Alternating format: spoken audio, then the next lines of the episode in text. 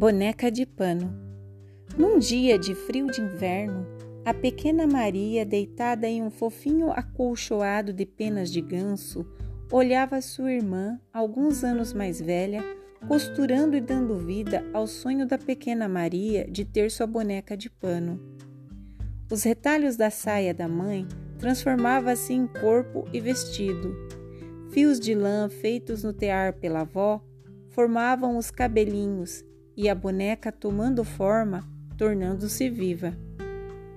Depois do almoço, feito no fogão de lenha e de uma deliciosa compota de figo da tia, a irmã de Maria terminou a boneca de pano costurado dois pequenos e espertos botões pretos no rosto feito de pano branco, que passaram a ser os olhos da boneca, e com linha preta desenhou um lindo sorriso de alegria, esperança e vida um sorriso de boneca que iluminou a sala e se multiplicou na face de todos. Nasceu a boneca de pano.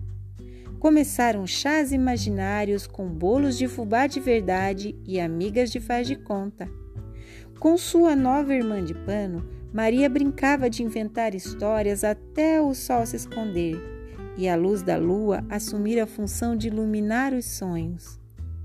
A boneca nunca teve nome porque era a única boneca que Maria conhecia.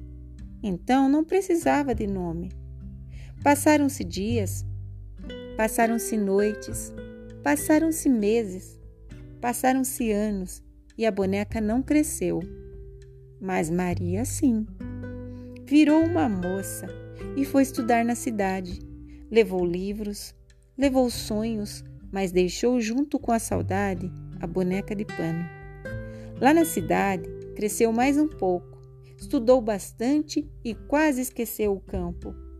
Um dia, a saudade apareceu e Maria voltou. No caminho, foi recebida pela natureza com flores que a primavera colocou à beira da estrada. E a cada quilômetro, foi reencontrando lembranças como o cheiro da chuva na mata e o canto dos passarinhos. Quando chegou na casinha ao lado da figueira, o tempo voltou em meio a abraços de mãe e irmã e a saudade da avó.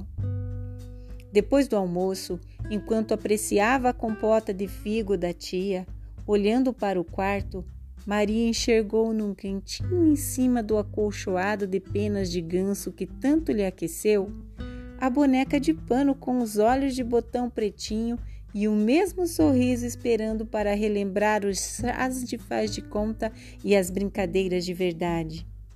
Foi então que a saudade ajudou Maria a dar um nome para sua amiga de pano. Chamou de Felicidade. Texto de André Salt.